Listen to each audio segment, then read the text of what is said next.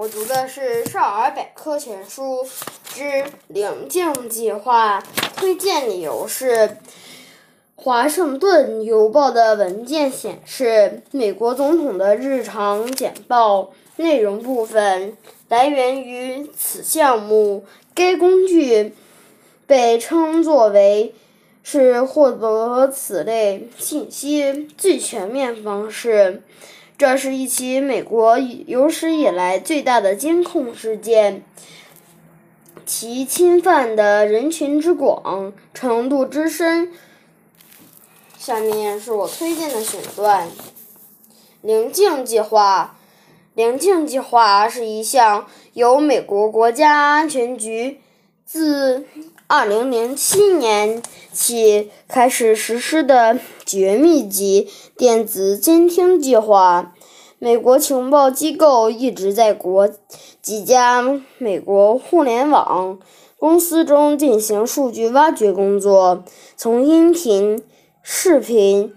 图片、邮件、文档以及连接信息中中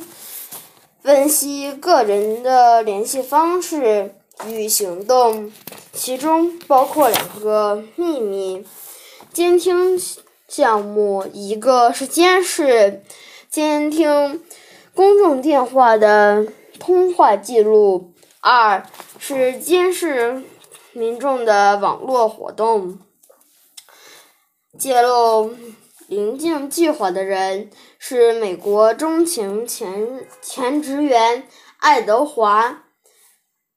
斯诺登，他于二零一三年六月六日。在英国《卫报》和美国《华盛顿邮报》公开了这个秘密。棱镜计划的前身是小布什任内在九幺幺事件后